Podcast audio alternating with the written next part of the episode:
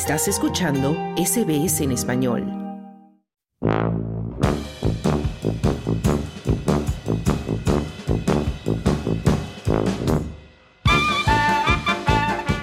Bienvenido a tu segmento Mundo Bizarro de SBS Audio Australia en español.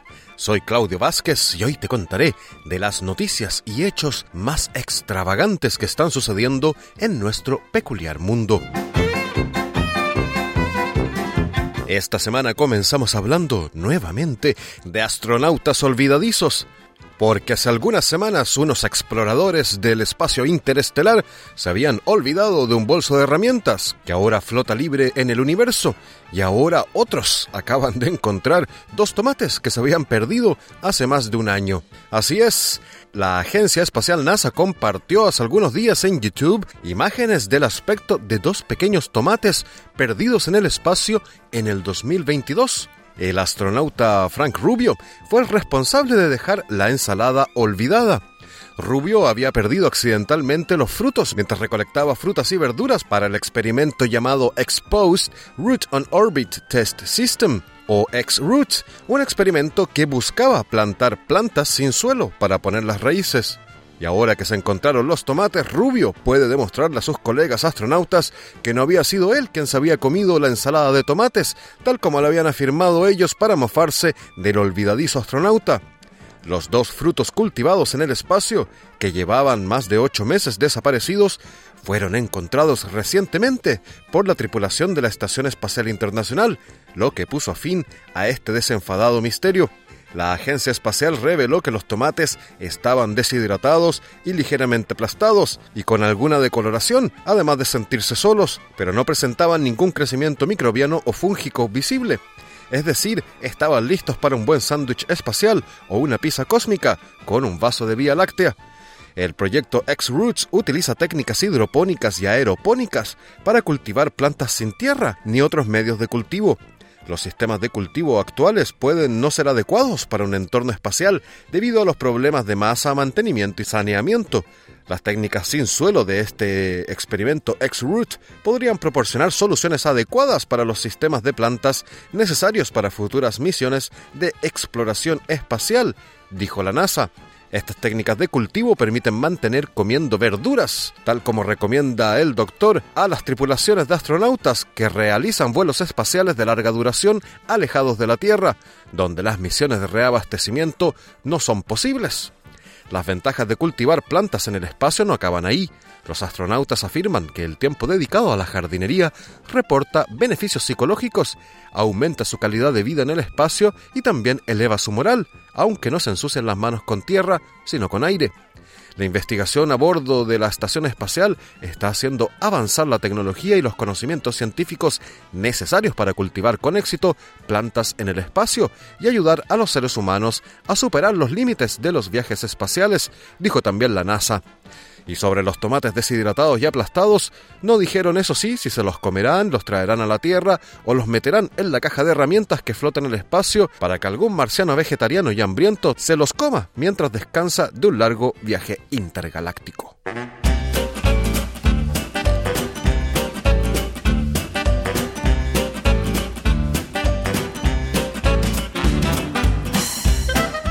Y en Mundo Bizarro hablamos ahora de peleas multitudinarias, pero no a puñetazos, ni con espadas, ni con cuchillos, sino con rollos de plástico, esos para envolver maletas.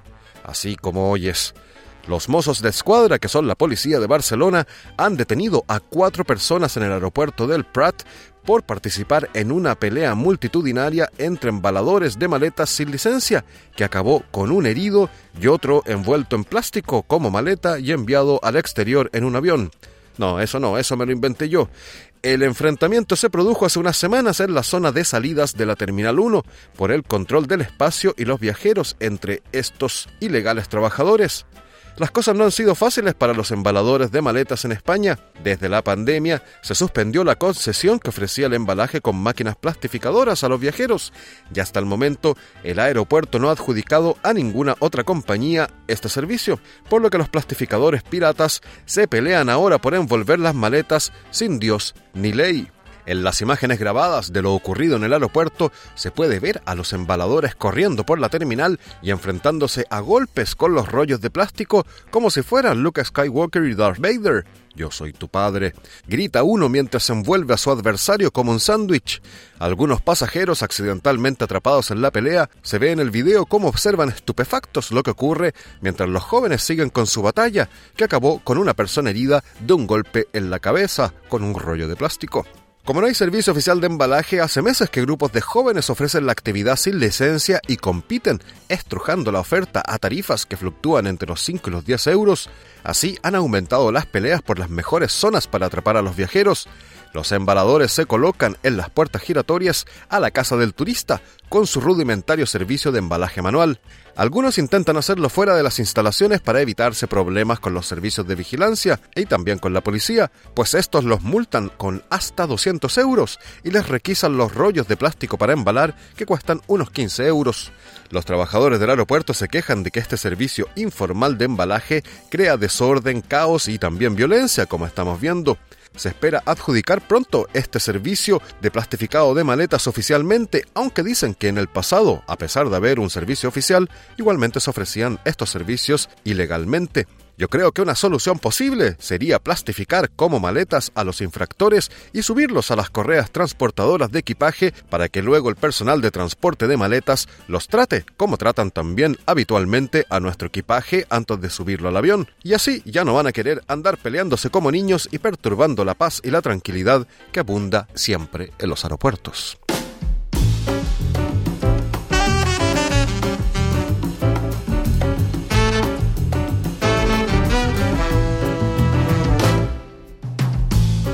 En Mundo Bizarro de esta semana cerramos nuestro segmento con una historia algo escalofriante.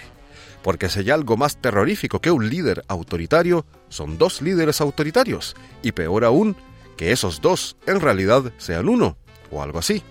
Nos referimos mm, a uno hablando consigo mismo, o más bien con un clon virtual del mismo creado por la inteligencia artificial. Todo muy confuso y muy bizarro, el presidente ruso Vladimir Putin, que tiene tiempo para divertirse mientras no está haciendo la guerra, conversó consigo mismo en una conferencia para todo el país, o más bien conversó con su doble virtual generado gracias a la tecnología deepfake. Y esto pasó hace pocos días en una gran sesión de preguntas y respuestas televisada para todos los ciudadanos rusos. Y me imagino que los ucranianos prefirieron cambiar de canal ese día. Un estudiante de San Petersburgo, haciéndose pasar por un virtual Putin, interrogó al presidente ruso sobre el auge de la inteligencia artificial y apareció en la imagen con los rasgos y con la voz de Putin, gracias a un truco digital. Así que los rusos vieron a dos Putin conversando sobre lo que le interesaba obviamente a Putin, un monólogo a dos voces. Ya sé, eso es un oxímoron, el estudiante disfrazado digitalmente de Putin le preguntó a Putin si era cierto que Putin tenía muchos dobles, muchos Putin, desencadenando risas en la asamblea.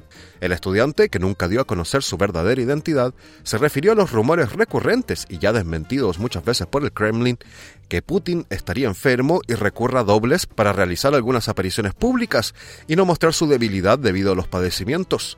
Veo que usted puede parecerse a mí y hablar como yo, le dijo Vladimir Putin al otro Putin virtual, visiblemente desconcertado.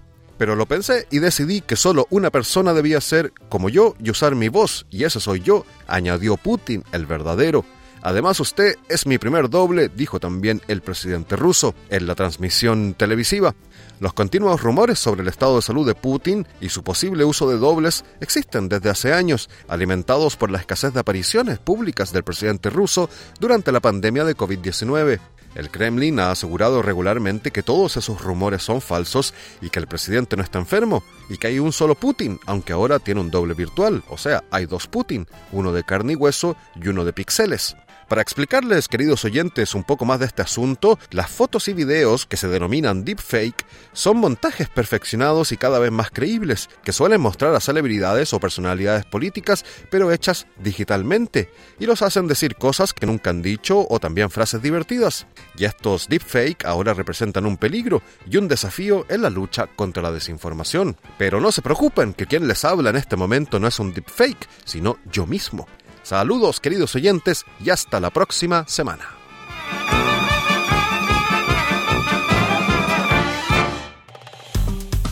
Dale un like, comparte, comenta.